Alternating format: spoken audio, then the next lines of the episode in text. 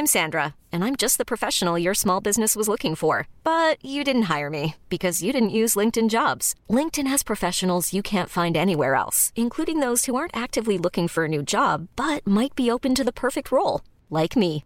In a given month, over 70% of LinkedIn users don't visit other leading job sites. So if you're not looking on LinkedIn, you'll miss out on great candidates like Sandra. Start hiring professionals like a professional. Post your free job on linkedin.com/achieve today. 95.5 Charivari präsentiert. Einfach machen. Mutige Menschen, die jetzt ihren Traum leben. Der Podcast mit Susanne Brückner. Hallo und herzlich willkommen. Ich freue mich, dass du wieder reinhörst bei einer neuen Folge von Einfach machen und vielen, vielen Dank an alle, die schon ihre Bewertung abgegeben haben bei Apple Podcast oder bei Spotify. Da freue ich mich immer sehr, vor allem wenn ihr einen Kommentar äh, schreibt. Freut mich das wirklich, was euch dieser Podcast gegeben hat. Also macht gerne weiter. Freue mich über jeden einzelnen Kommentar und das hilft natürlich auch dem Podcast, um noch bekannter zu werden. Ja, und in der heutigen Ausgabe habe ich mit einem Mann gesprochen, der München wirklich von Herzen liebt. Carlos Vogel, Inhaber des Labels Franz Münchinger. Ähm, Carlos war eigentlich mal Teammanager der Eishockey-Nationalmannschaft. Mittlerweile druckt er unter anderem den Monaco-Franze Helmut Fischer auf T-Shirts oder auf Tassen. Er hat unter anderem auch im Kaufhaus Ludwig Beck ein Café eröffnet und wir haben darüber gesprochen, wie er vom Teammanager der Eishockey-Nationalmannschaft zum Inhaber eines Labels geworden ist, wie er mit Druck und Burnout umgeht, weil auch damit hat er Erfahrung und warum es Carlos Vogel auch so wichtig ist, was zurückzugeben. All das und vieles mehr hörst du jetzt. Ich wünsche dir ganz viel Spaß mit der aktuellen Folge. Hallo Carlos, schön, dass du da bist. Servus, schön da zu sein. Dachte schon, wir schaffen es heute wieder nicht. Wir haben jetzt schon ein paar Mal irgendwie was ausgemacht und immer war entweder ich krank oder bei dir ging es nicht. Und jetzt dachte ich, das Blitzeis. Aber hey, du bist da, das freut mich sehr, Karl. Carlos Vogel äh, vom Label Franz Münchinger. Und ähm, Carlos, ich würde gerne mit dir über die Entstehung dieses Labels sprechen, aber lass uns vielleicht ein bisschen davor beginnen, weil du hast schon einiges in deinem Leben gemacht. Ich habe gelesen, du warst unter anderem Teammanager der Eishockey-Nationalmannschaft. Hast du gut recherchiert, ja, Ja. ist richtig. Äh, erzähl mir doch mal, wie es, wie dein beruflicher Werdegang so nach der Schule ausgeschaut hat. Also direkt nach der Schule hatte ich mir gedacht, jetzt gehe ich erstmal zur Bundeswehr, mache was Anständiges. Mhm. War echt auch eine überragende Zeit neben ähm, diversen natürlich negativen Ereignissen, die aber dazugehören. Und da war ich bei der Luftwaffe in Bayreuth, das war sehr schön. Und dann habe ich eine Lehre gemacht und ähm, dann fing ich parallel zum Studium ähm, bei den Ice Tigers in Nürnberg ähm, einen Job an. Mhm. Genau, und dann habe ich dort drei Jahre gearbeitet neben dem Studium und dann irgendwann kam der Anruf aus München, ähm, damals Franz Reindl, ob ich mir vorstellen könnte, Eventmanager zu werden. Das war so der Ein Einstieg. Und über die, über dann nach zwei, drei Jahren kam dann eben die, auch die Frage, ob ich doch Teammanager mir vorstellen könnte. Und das ist natürlich eigentlich der Traum, weil dann gehst du halt mit der Mannschaft nicht nur als Eventmanager organisierst du die Länderspiele, Ja. und in der Nationalmannschaft hat ja keinen Heimspielort. Das heißt, du bist wirklich überall. Wir waren Mhm. selbst in Riesa, da haben wir in der Lagerhalle, wurde dann ein Eishockeystadion für ein Spiel reingebaut. Überragend, war sehr lustig, aber ähm, schade war halt immer, wenn es dann weiterging ins Ausland. Da ist dann immer der Teammanager mit der Mannschaft weitergereist, weil da musste ich ja nicht mehr um sehr viel, sehr viel kümmern, außer um die Mannschaft. Ja. Und so war das dann. Und dann ähm, war ich Teammanager und das ist halt, erlebst du halt auch sowas wie Turin und ähm, das ist halt ja once in a lifetime. War eine tolle Zeit wahrscheinlich. Überragend. Warum bist du dann trotzdem dem Ruf nach München gefolgt? Also das war tatsächlich ja in Verbindung mit München. Also der, der Deutsche Eishockeybund sitzt in Obermenzing, also eben hier in München. Und da war ich dann eben sechseinhalb Jahre. Und irgendwann, ja, wie soll ich sagen, also Verbände äh, ähneln sich ehrlich gesagt. Das ist jetzt, äh, ja, ich will jetzt auch kein Nestbeschmutzer sein, aber es ist halt so. Also die, äh, ob Fußball, äh, egal. Das ist eigentlich immer so ein bisschen sehr starr im System. Und dann habe ich eben äh, ein, ein Angebot bekommen hier von einer äh, Beratungsagentur, wo eben Roland Berger mit auch verbandelt ist. Und das war natürlich dann so ein nächster Schritt. Und das ist auch ein bisschen immer so, dass mit diesem der der der Lehrling im, im eigenen Haus, der zählt da nicht so recht und deswegen war das dann schon ein richtiger und guter Schritt. War auch eigentlich im Guten. Von daher und ja und dann war es dort und dann ging es zum nächsten Schritt noch ähm, zu Rot-Weiß Aalen. Das war damals die Zeit noch mit Kevin Großkreuz und dem Reus, Marco Reus. War immer ein Traum, weil ich selber eigentlich Fußball gespielt habe bis zur Bayernliga im Tor. Ähm, war einfach schön, das zum Sehen, wenn dann die Skytrucks zweimal die Woche vor deinem Stadion stehen. Brutal. Ja. Äh, aber dann kam es irgendwann zum Label Franz Münchinger. Und da gibt es diese Geschichte, dass du vor, ich glaube mittlerweile müssen es so an die 13 Jahre gewesen sein, mit der Witwe von Helmut Fischer telefoniert hast und ihr gesagt hast, was genau? Genau, also das war so, ähm, vielleicht noch kurz abschließend, warum ich dann diesen, für viele ist es ein Traumjob ja. gewesen, natürlich. Ähm, ich konnte in jedes Bundesliga-Stadion ohne anzurufen rein. Das war toll. Aber du bist dann in Aalen, nichts gegen NRW und Aalen, aber wenn du hier in Bayern groß geworden bist, mhm.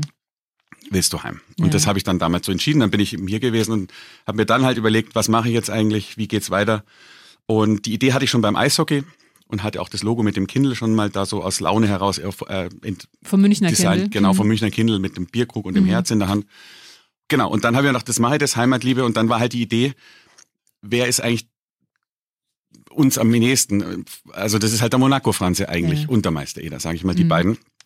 Und dann hatte ich die Idee eben dann Helmut Fischer und dann war, war Uta Fischer-Martin, so hieß die gute. Also nur ganz kurz für alle, die es nicht wissen, Helmut Fischer, Schauspieler, der Monaco-Franze gespielt hat, der ewige Stenz, äh, Kultfigur, also als Münchner kennt man den natürlich, man wächst mit dem auf. Ähm, und der war aber zu dem Zeitpunkt schon tot, als du die Idee hattest, vielleicht Helmut Fischer als Monaco-Franze auf T-Shirts oder äh, Jacken oder Pullis oder genau. Tassen zu drucken. Genau, also es geht um zwei Sachen bei der Sache. Also die, das Label heißt ja Franz Münchinger. Das ist dann eine Sache, da musste ich Helmut Dietl kontaktieren. Das habe ich dann auch gemacht mhm. über die mhm. Tochter. Der hat damals gerade Zettel in Berlin gedreht. Mhm. Und, und die Witwe war eben, weil das sind Persönlichkeitsrechte, wenn es ums Gesicht geht, und die habe ich dann wirklich auf blöd im Telefonbuch. Also ich wüsste gar nicht mehr, wo wirklich? ich heute ein Telefonbuch herkriege. Ja, ohne Schmarrn. Hast du nachgeguckt? Nach Fischer? Und Uta Fischer. Also ja. Uta Fischer Martin, die hat einen Doppelnamen, ja. hat sich aber immer mit Fischer gemeldet. Sie war auch ihr Helmut und es war, sie war eine Fischer, aber sie hatten mhm. diesen Doppelnamen. Und eine Uta mit Doppel-T, Fischer Martin, gibt's so im Telefonbuch nur eine einzige. Ja. Wahrscheinlich in ganz Deutschland. Ja. Und das war in der Fallmarer Straße, München, dann war das klar, das muss sie sein. Ähm, und dann habe ich da angerufen und das ging erstmal nie einer ran. Nie. Mhm. Und dann dachte ich mir so, ja, okay, das muss ich halt jemand anders nehmen. Ich hätte, also hätte ich es halt anders benannt. Und irgendwann sagt die Druckerin, wo wir gerade die ersten Drucke schon so machen, sagt sie, schade, dass das mit Monaco Franze nicht geklappt hat. Und dann bin ich wirklich heim und habe einfach nochmal angerufen. Und auf einmal die Dame war schon 85, muss man mhm. dazu sagen, extrem im Kopf noch alles an, ja, wirklich. Aber sie hat dann halt so, so leicht gebrochen, Fischer, hat sich so gemeldet. Und dann wusste ich halt jetzt eine Minute, das ist jetzt dein, dein Ding, ne? Also ja. ich wirklich war unfassbar aufgeregt. Und habe halt versucht, dieser Dame innerhalb von einer Minute, weil irgendwann hört er die Aufmerksamkeitsspanne dann auch auf, ihr zu erklären, was wir eigentlich vorhaben, dass wir halt heimisch produzieren wollen, dass wir jetzt nicht ihren Namen oder den, das Gesicht ihres, ihres Mannes irgendwie schädigen wollen, sondern dass es eigentlich um eine Wertschätzung geht und dass mhm. man halt durch heimische Produktion und viel mit der Tafel arbeiten wir zusammen oder anderen sozialen Projekten aus München, dass das unsere Idee ist. Das hat übrigens auch bei, beim Helmut Dietl gut funktioniert, mhm. beziehungsweise war das ähm, vielleicht auch der Grund, dass er das dann auch äh, so abgesegnet hat, dass man seinen Namen verwenden darf. Ähm, unabhängig davon das mit den sozialen Projekten ist für uns immer schon immer Kern der ganzen Sache gewesen, weil ich muss sagen, mir hat es in meinem Leben nie an irgendwas gemangelt. Mhm. Und es ist gerade auch mit Charivari, ich erinnere mich, wie ich damals das erste Gespräch dann bei euch hatte in so einer Runde, da war Herr A genau dabei und so. Und ähm, das war immer klar, dass wir dann auch was mit Soziales automatisch mhm. mitmachen, weil so kann man halt gerade über Reichweiten, jetzt hier auch im Podcast, wenn das jemand mitbekommt, dass die Tafel zum Beispiel über 70.000 im Monat versorgt. Das ist ein EV, es hat nichts mit irgendeiner Behörde zu tun. Das ist einmal die Allianz Arena, wird jeden ja. Monat mit Essen versorgt. Und allein, wenn ich jetzt darüber spreche, gibt es vielleicht irgendjemand da draußen, der sagt, boah krass, und ich habe vielleicht keine Kinder, keine mhm. Enkel, was auch immer. Man kann sich sowohl einfach durch Präsenz an Samstagen bei der Verteilung, es gibt, glaube 20 Stationen in München, ähm, die Frau Kiete mögs mir nachsehen, das ist die, die Chefin, die ist jetzt übrigens Ehrenbürgerin geworden, eine, eine der wenigen. Mhm. Oder man kann spenden etc. Also ja. Paul Breitner zum Beispiel durfte ich auch mal kennenlernen. Ähm, da hat die Frau, glaube ich, die Heidhausener Tafel gegründet. Und ähm, der steht dann auch regelmäßig da, redet aber nicht drüber. Ja. ja. Und das ist halt stark. Du, und das ist ja auch immer was, was man in München manchmal vergisst, wo man denkt, hey, hier reiche Stadt, uns geht's ja so gut, aber es gibt einfach wirklich ganz, ganz viele Menschen, die wirklich unterhalb der Armutsgrenze leben und die nicht wissen am Ende des Monats, wie soll ich meine Kinder, oder teilweise schon am Anfang des Monats, wie soll ich meine Kinder versorgen, wie soll ich Essen ran schaffen. Und jetzt vor, zur Vorweihnachtszeit gibt's ja, ist ja die Spendenbereitschaft generell höher. Also finde ich sehr schön, dass du darauf aufmerksam machst. Aber du hast ähm, eben mit Utter Fischer Martin telefoniert und konntest sie innerhalb dieser einen Minute überzeugen. Wie ging es dann weiter? Eine Sache noch vielleicht, also ich habe, sie ging am Anfang nie ran. Ich mhm. habe mich mal gewundert und dachte mir wirklich, weil ich hatte ja noch keinen Kontakt und kannte ihre Geschichte nicht. Ich dachte, die ist schon längst irgendwo auf einer Finke auf Malle. Ja. Ähm, die Wahrheit war, das Telefon war kaputt. Ach so. Das hat sie mir später erzählt. Ach Gott. Ohne Schmarrn. Also diesen, Okay. diesen einen Anruf, den habe ich tatsächlich der Druckerin ja. zu verdanken, ähm, weil ich es eigentlich aufgegeben habe. Ich habe die bestimmt zehnmal angerufen. Mhm. Und sie hat halt gesagt, ja, irgendwas in der Telefonbuchse und die Telefo Telekom sollte längst kommen. Klar kam sie nicht. Mhm. Und irgendwann hat's geklingelt und dann ist sie halt auch direkt dran, weil sie war immer da. Mhm. Und so war das dann. Das war ein Riesenglück. Ja. Und dann, äh, ja gut, und dann haben wir es gegründet, ähm, den, den Namen eingetragen und so weiter. Und es war mir zum Beispiel auch wichtig, dass es einfach jetzt Franz Münchinger eher heißt und nicht irgendwie Monaco Franze, unabhängig davon, dass der BR die Rechte da an Monaco Franze selbst hat. Ähm, weil ich möchte einfach, dass es eher, es geht da nicht nur um Monaco Franze, es geht einfach eher um ähm, ja, so ein Heimatliebe-Ding. Mhm. Und, und Franz Münchinger könnte für einen Hamburger jetzt auch sowas wie Otto Kern sein. Ja. Also ja. weil wir halt auch, wir machen ja Textilien etc. Mhm. Ähm, jetzt hattest du ja davor als ähm, Teammanager der Eishockey-Nationalmannschaft nicht unbedingt, ähm, wie soll ich das jetzt charmant ausdrücken, Ahnung, wie gründe ich ein Startup? Also hast, wie hast du die, hast es einfach gemacht? Also das trauen sich ja auch nicht viele. Wie war der Prozess und mit was für Schwierigkeiten wurdest du da am Anfang konfrontiert? Also ehrlich gesagt, ist wirklich eine gute Frage und ich will jetzt auch nicht irgendwie Bälle zuspielen und sonst was, aber es ist wirklich so. Das Entscheidende war, ich hatte null Ahnung, wirklich. Ja. Aber was ich sagen kann und was vielleicht auch als Inspiration für jeden da draußen gelten darf, wenn du dich für was interessierst und wenn es dir eine Leidenschaft ist und wenn man jetzt nicht, ja, wenn man ein bisschen, also man muss sich in die Thematik ein bisschen eindenken, muss Ja. überlegen, okay, was ist wichtig? Das ist genauso wie Gastronomie. Wir haben ja das kleine Monaco Café im Beck. Da ist auch so, das ist auch ein völlig neues äh, Thema für uns. Aber wenn du, du musst nur überlegen, wie würdest du es gern selber haben? Mhm. Und, und bei der Produktion von so Sachen, gut, da sind ein paar Sachen, ich hatte, war auch für Merchandise zuständig, ähm, beim Eishockey zum Beispiel. Deswegen, klar, man kann schon ein paar Sachen antizipieren, aber andere Sachen, da musst du halt schauen. Schlägst das Telefonbuch in Anführungszeichen auf und schaust halt, wer produziert in der Region. Also bei uns war ja von Anfang an wichtig, dass alles, was wir herstellen, hierher kommt. So, dann musst du halt schauen, da musst du dann hinfahren, musst viele Gespräche führen. Ähm, bei Druckern ist es tatsächlich auch so ein Thema, ähm, da wird vieles nicht so umgesetzt, wie es ursprünglich besprochen wurde. Also das sind immer so Stolpersteine, da musst du halt dann auch viel äh, Nerven mitbringen. Ja. Wie viele schlaflose Nächte hattest du da am Anfang? Extrem viele. Und ich muss auch sagen, was ich auch dazu gelernt habe, was für jeden Gründer vielleicht auch nicht gar nicht so doof ist. Also ich habe schon in der Zeit im Eishockey und im, ähm, ja, so gerade im Eishockey und zuletzt beim Fußball, weil wir Rot-Weiß Allen war auch nicht so besonders erfolgreich. Und wenn du dann jeden Montag auch immer da sitzt und musst an den Sonntag, äh, auf zweite Liga war Sonntagsspiel, Ja. ähm, deinen Sponsoren und auch dein Personal vermitteln, das haben wir wieder verloren. Mhm. Und wie geht's weiter? Und dann rufen dich auch die Sponsoren an. So, das ist, das ist auch schon extrem stressig. Und das, da war ich wirklich, es gibt wohl mehrere Stufen von Burnout, aber da war ich wirklich auf einem guten Weg zu einem Mhm. richtig sauberen. Ähm, genau, und dann war das halt wirklich, ähm, das sind ja so Stufen, auf die man sich dahin entwickelt. Und das ist auch interessant, sollte jeder mal googeln. Äh, fängt an mit, dass du ja wirklich schon so Sachen wie Postbriefe nicht mehr aufmachst und sowas, weil das alles nur noch stresst. Mhm. Und das war halt damals massiv. Also weil, wie gesagt, sportlich und du, du bist ja da nicht 40 Stunden. Also Ja. gerade als ich war dann Geschäftsführer, ähm, da bist du halt rund um die Uhr. Ich habe also wirklich zum Teil in der Geschäftsstelle geschlafen. Mhm. Und das war halt extrem Stress. Und dann, was ich sagen wollte, ist, dass ich dadurch, also weiß schon, wie sich das eigentlich anfühlt. Also wie es langsam so das ist ein schleichender Prozess. Du bist ja nicht gestern gesund und morgen hast Burnout. Ja. Und das, das hat man dann gemerkt. Und das habe ich dann tatsächlich in der Selbstständigkeit, weil man ja mit demselben Anspruch angeht. Und, und noch dazu war das eigenfinanziert. Also wir haben bis heute keine Kredite oder so in der Art. Ähm, und dadurch ist der Druck natürlich noch höher, weil du weißt, ich meine, wenn du jetzt nicht verkaufst oder das nicht funktioniert, wird's halt irgendwann die Luft dünn. Ja, ich meine, natürlich könnte man immer zu Hause oder mein Vater oder so was anzwacken und dann geht es schon, aber das wollte ich natürlich auch nicht als Anspruch. Ja, klar. Weil das Erste, was er gesagt hat, und das ähm, war dann auch schon mal irgendwo in der Zeitung abgedruckt, das fand er ganz lustig, hat er halt gesagt, ja, jetzt äh, hast du so geile Jobs gehabt und jetzt machst du T-Shirts. Das war wirklich, ja. Hat dich das beeinflusst? das hat mich eher ein bisschen, natürlich motivieren tut's einen sowas sowieso, aber wenn man seinen Eltern natürlich auch immer ein gutes Vorbild sein will oder zeigen will, dass man jetzt auch ein gutes Produkt geworden ist in Erziehung und so weiter, Mhm.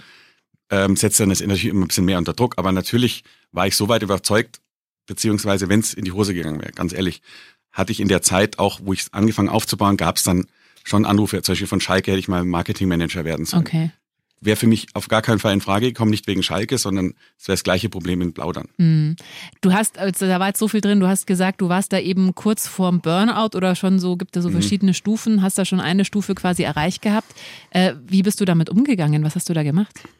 Also ich habe es zum Glück dadurch, dass ich es eben schon mal erfahren habe und auch mich dann schlau gemacht habe, habe ich es erkannt. Also es geht so geht das so los, dass du halt überhaupt keine Ruhephasen hast. Also Ja. du Mittagessen, Abendessen, das machst du nebenher, hast immer dein Handy, das ist ja der nächste Flug, dass du auch immer ständig irgendwo schaust, passt das alles? Und das machst du zwar parallel alles so, aber das nimmt dich ja komplett emotional, zieht dich das runter. Und da habe ich dann gemerkt, okay, ich muss jetzt einfach sagen, ich mache jetzt, also es gibt dieses, es gibt so ein chinesisches Sprichwort, ich bringe es nicht mehr ganz hin, aber wenn ich sitze, sitze ich, wenn ich gehe, gehe ich, wenn ich esse, esse. Und das ist genau das, was man ein bisschen verinnerlichen muss, egal wie der Druck ist, weil ändern tut es gar nichts und wenn du abbaust, dann hilfst du noch weniger. Also Hast du dir da auch Hilfe geholt in, in Form von einem Coach oder? Nee, das habe ich zum Glück irgendwie selber hingekriegt.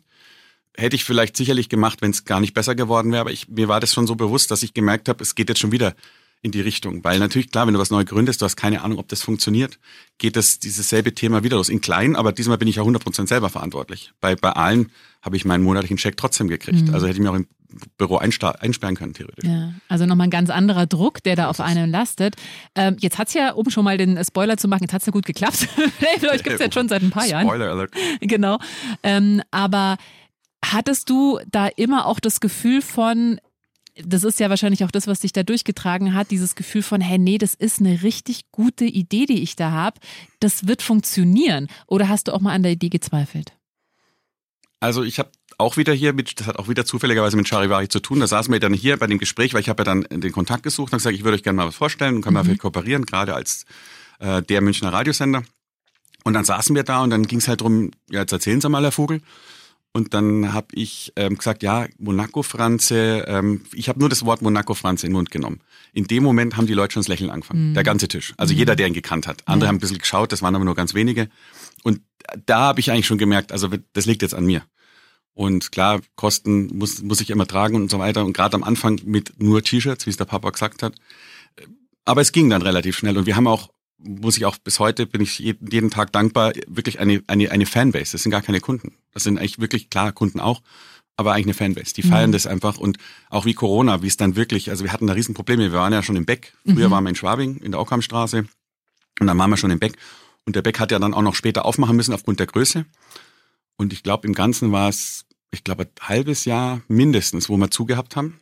Und das ist natürlich dann gerade, wenn du selbstfinanziert bist und jetzt nicht die großen Sponsoren hinten dran hast, ein richtiges Problem. Und da haben uns unsere Fans so unterstützt, dass wir einen Umsatz hatten im Vergleich zum Vorjahr von 300 Prozent plus. Ach, Wahnsinn, weil die online dann einfach gekauft Genau. haben. Mhm. Genau. Und das hat uns natürlich ordentlich unterstützt. Und äh, klar war es dann am Schluss nur immer noch ein Verlust da, weil natürlich in der Summe ist es wahnsinnige Kosten, zumal wenn du Personal hast. Und das war halt das Letzte, was ich in irgendeiner Form als erst äh, aufgeben wollte. Ähm, und genau, und dann so kam das dann zustande. Ihr habt ja mittlerweile nicht nur T-Shirts, wie dein Papa gesagt hat, sondern habt das Sortiment ja erheblich erweitert. Äh, ihr habt Tassen, ihr habt einen eigenen Gin, ihr habt einen eigenen Kaffee mittlerweile. Hast du diese ganzen Ideen äh, oder wo, wie, wie, kommen, wie kommt es, dass ihr jetzt einen eigenen Gin habt mit Franz Münchinger? Ähm, also die Jein, die Ideen kommen zum Teil schon von mir. Das ist auch so ein bisschen Eigennutz. Ich, das kannst du dich jetzt auch immer selber versorgen. Also T-Shirts brauche ich jetzt keine mehr in meinem Leben. Gin und Kaffee auch nicht? Gin, das Tassen ist auch nicht? Abendprogramm und Frühprogramm.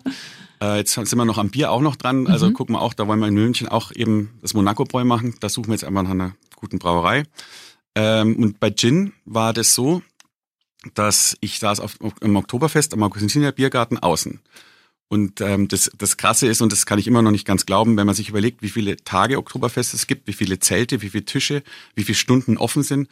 Und wenn jemand weiter als eineinhalb Meter von einem weg sitzt, hast ja schon keinen Kontakt mehr. Ja, ja. Und der saß halt genauso in dieser Rufweite noch und dann kamen wir ins Gespräch und dann hat er... Wildfremder Mann. Wildfremder Mann. Halt der Gaudi. Und Augustiner hast ja meistens wirklich angenehme Leute. Und dann kommen wir ins Gespräch und dann sagt er halt, ja, er ist, dass er Winzer ist und, und seit Generationen, aber sich, sich vor, damals waren es, glaube ich, sechs, sieben Jahre, sich ähm, auf, auf harten Alkohol spezialisiert hast, eben Gin ähm, und Schnaps und so weiter. Und nachdem wir mit dem Wodka ja auch schon mal Erfahrungen gesammelt haben, war klar relativ schnell, dass der irgendwie schon, schon sehr weiß, was er da macht. Und da habe ich gefragt, ob er nicht Lust hätte, ähm, für uns diesen Gin zu machen. Und das Besondere an dem Gin, und das ist eigentlich aber so eine Kernsache bei uns, also wir machen wenig, aber wenn, dann versuchen wir das bestmöglich. Das ist also beim Kaffee ähnlich. Und das ist eben ein Gin aus Wacholder. Da höre ich jetzt, wenn ich das im Café erzähle, sagen die immer, ja, wo ist doch jeder Gin ist doch aus Wacholder. Das stimmt nicht ganz. Gin ist normal aus Getreide oder Kartoffelschnaps. Schnaps in Anführungszeichen. Und dann kommt Wacholder und die anderen Kräuter dazu. Und dann mazeriert es, dann wird es so eine braune, milchige Flüssigkeit und dann geht es durch den, den Brenner durch und dann hast du am Schluss Gin. So funktioniert Gin. Und der ist eben hauptsächlich aus Wacholder. Mhm. Das, ja. Aber das heißt, wärst du an diesem Tag nicht im Augustiner Biergarten auf der Wiesen gewesen, gäbe es jetzt den Gin nicht. Also das war nicht eine Idee, die du schon immer hattest, ich will meinen eigenen Gin, sondern es hat sich eigentlich aus diesem Gespräch ergeben. Also die Idee oder den Wunsch nach, nach einem Bier, nach einem Gin und so Sachen schon irgendwie, das gibt's ja immer. Da Ja. brauchst du ja nur, ich kann mich erinnern, da war ich irgendwann in der Milchbar mal und dann sehe ich halt auch die ganze Wand mit diesen ganzen Ausländern und also Gins und keiner kam von hier. Mittlerweile ist das natürlich auch ein Boom. Aber da dachte ich, mach, wieso kann da eigentlich gescheiter Münchner Gin stehen? Und genau die Idee war schon immer da, aber es hat halt nie funktioniert, weil wer macht denn das und wer kann's vor allem? Und so kam aber tatsächlich, wenn ich nur eine, ich vielleicht auch nur eine Stunde später gekommen wäre, wäre einfach der nicht mehr da gesessen und dann hätte es den Gin in der guten Form so nie gegeben. Was treibt dich denn an, immer auch das Label weiterzuentwickeln? Also du könntest ja auch sagen, hey, okay, am besten funktioniert das, das, das. Ich beschränke mich auf die paar Sachen, weil jedes neue Projekt natürlich, klar, kann super laufen, aber ist natürlich auch immer ein Risiko. Total. Und das ist auch nicht so, dass jetzt immer jedes gleich funktioniert.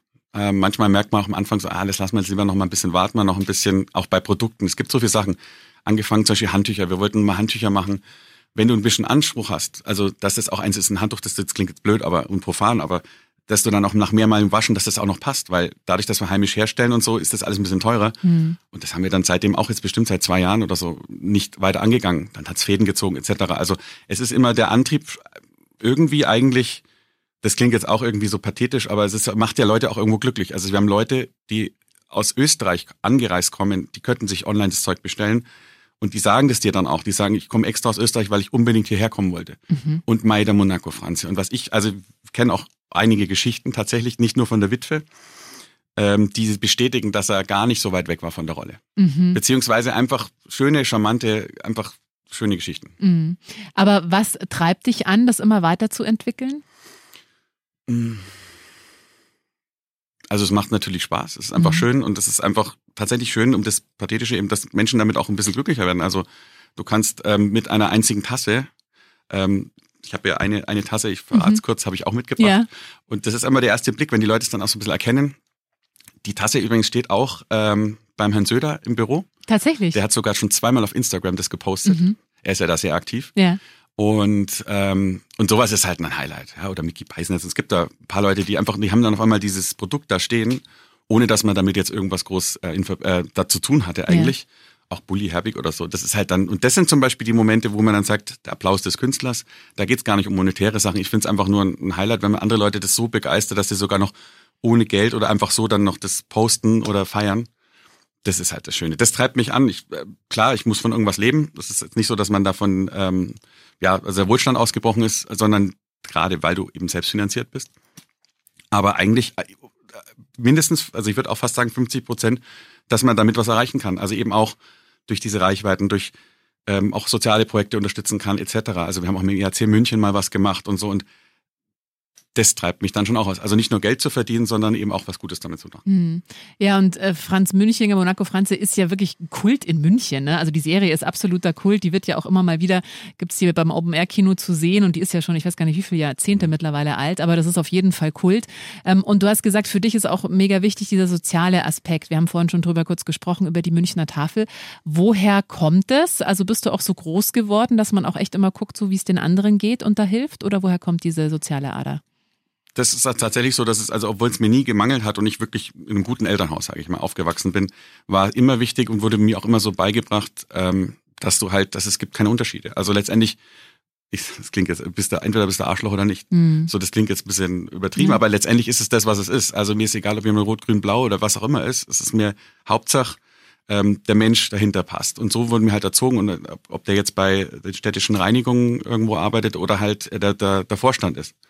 Meistens ist es eher andersrum, dass eben genau äh, diametral die Leute freundlich sind und herzlich sind. Und, und das weiß ich dann umso mehr zu schätzen. Und das durfte ich jetzt durch den Job auch im Eishockey, da durfte ich zum Beispiel auch mal Wayne Gretzky kennenlernen als Beispiel. Das ist halt so der Michael Jordan im Eishockey.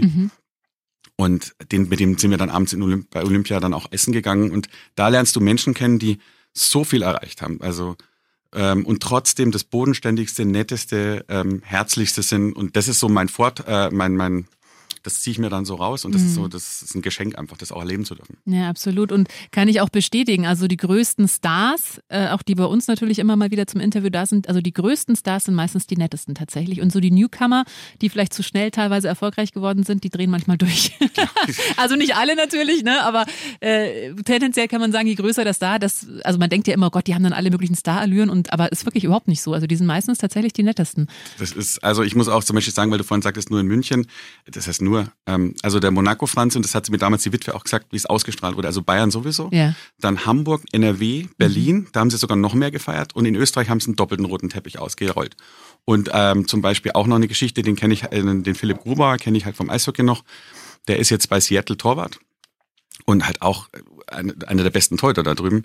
Und der kommt halt auch regelmäßig mich dann besuchen äh, im Café und wir ratschen halt einem wirklich über alles, außer über eben die unwesentlichen Dinge im, im Leben. Mhm. Und ja. Ja. Und der hat, was ich noch sagen wollte, das bin ich eigentlich drauf gekommen, der hat zum Beispiel auch, der war, der kam, glaube ich, mit Anfang 20 in dem ganzen Thema in Kontakt und der hat sich jetzt am, auf seine, auf seine Torhütermaske, die haben hinten so eine Platte Mhm. und da hat er sich, äh, kann man auch im Internet googeln, hat er sich den Monaco-Franze drauf machen lassen. Ach, wirklich? Und da kommen nur die heiligen Sachen drauf. Da Ach, ist toll. der deutsche Adler drauf für die Nationalmannschaft, Ja. dann die bayerische Flagge, dann, ich glaube, der Name oder die Pfote ist von seinem Hund Ja. und eben Monaco-Franze und drunter steht noch Stenz. Mhm. Und das hat er damals auch eigenmächtig und ich feiere es ja dann bis heute noch. Und die hat er mir auch geschenkt, die Platte. Mit der ist er sogar, ähm, hat den Stanley Cup gewonnen. Mhm. Und das ist das Schöne, weil der ist Anfang 20 gewesen, da bin ich in Kontakt gekommen und der größte, blühendste Monaco-Franze-Fans aus Kolbermoor bei Rosenholm. Ach, wie toll. Das ist ja fantastisch. Ähm, hattest du mit der Witwe, also ich nehme mal an, die lebt mittlerweile nicht mehr, wenn die damals schon 85 war, hattet ihr dann noch äh, darüber hinaus, äh, über das erste Telefonat hinaus noch irgendwie Kontakt? Hast du die mal besucht? Hast du ihr die Sachen mal gezeigt? Wie war das? Also das kam tatsächlich, also kam das erste Gespräch und dann musste man sich ja mal kennenlernen. Ja. Und da war ich natürlich mindestens genauso aufgeregt. Und dann habe ich sie damals, das weiß ich noch, habe ich sie abgeholt in der Fallmeirer Straße. Das war übrigens auch die Wohnung, die hat er sich gekauft von dem Monaco-Franze, Mhm. äh, Honorar. Mhm. Und dann habe ich sie abgeholt und dann sind wir da, ähm, zum Café Münchner Freiheit. Das war auch nochmal so eine ganz verrückte Begebenheit. Also wenn man Bestimmung irgendwie oder an Schicksal oder den lieben Gott oder den Helmut glaubt, Ja.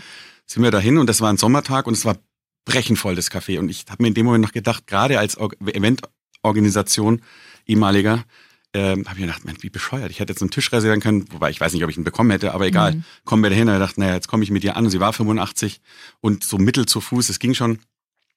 Und dann genau, wo die Statue heute noch steht, war ein Tisch genau davor. Es wäre der Tisch, den ich mir ausgesucht hätte. Alle anderen voll. Und genau da sind wir hin, haben wir sie hat sich hingesetzt, da ist ein Foto entstanden. Das sah eigentlich ehrlich gesagt ein bisschen komisch aus, weil ich da am Tag davor noch äh, ein bisschen gefeiert habe. Ich habe auch nicht mit Foto eigentlich so richtig Ja. gerechnet, aber egal. War eine ganz tolle Geschichte. Dann saß mir vor ihrem Helmut und dann hat sie das eben dort so ähm, ja, unterschreiben lassen. Ach, toll. Und hat sie dann eben darüber hinaus, hattet ihr noch Kontakt? Also genau, sorry. Ähm, genau. Und das hat sie, das hat sich so weiterentwickelt. Es war tatsächlich dann auch eine, ich möchte sagen, Freundschaft. Mhm. Ähm, wir waren dann regelmäßig auch essen und sie hat mir halt wahnsinnig viel erzählt. Ich war noch in der Wohnung. Die Wohnung war halt wirklich wie in den 80er Jahren. Also es war wirklich so eine Zeitreise. Und überall natürlich äh, Devotionalien von ihm oder halt über Erinnerungen, auch Katzen, war eine Katzenfamilie. Ja. Sie hat zwar zum Schluss einen French Bull, Bully gehabt, aber das, ähm, ja, an jeder Ecke war er irgendwo er. Ich durfte ein paar Sachen fotografieren. Toll. Und sie hat halt immer so erzählt von ihm, was er, was ihn so ausgemacht hat und auch über Helmut Dietl viele Sachen erzählt und, und wie der so war und dass der eine Szene 20, 25 Mal gedreht hat, was heute gar nicht mehr passiert. Aber deswegen ist sie so besonders, die Serie. Und ähm, auch, dass Ruth Maria Kubitschek ähm, genau der Typ ist von, von ihm. Also Mhm. sie hat dem Helmut Dietl damals gesagt, also Helmut, wenn du eine Frau suchst, die dann seinen Spatzel spielt, dann würde ich die Ruth Maria Kubitschek nehmen. Tatsächlich. Ernsthaft. Okay. Und auch Dinge eben, die dann auch irgendwo natürlich ein bisschen traurig sind, aber auch irgendwie schön. Er, er war jetzt am Schluss am, am Krebs verstorben und war dann im Chiemgau. Und da hat sie auch gesagt, dass er halt dann auch noch im Anführungszeichen Sterbebett hat dann auch gesagt, Mensch, wenn ich damals zum Helmut Dietl, der gerade da vorbeigegangen ist, der hat irgendwie Vorhangstangen gekauft, irgendwas mit seiner Frau und dann sind sie gerade irgendwann am Münchner Freiheit am Kaffee vorbei und dann hat er nur gesagt, haben sie kurz gehalten, die kannten sich noch gar nicht. Und dann ist der Helmut Dietl wohl weitergegangen und hat, in dem Moment hat dann der Helmut Fischer zehn Meter später gesagt, setz dich doch zu uns. Mhm. Und dieser eine Satz hat sein Leben verändert. Also erst dann, das hat er dann eben im Chiemgau noch unten gesagt, zu seiner Frau hat er gesagt, Mensch, wenn ich das nicht gesagt hätte, Ja.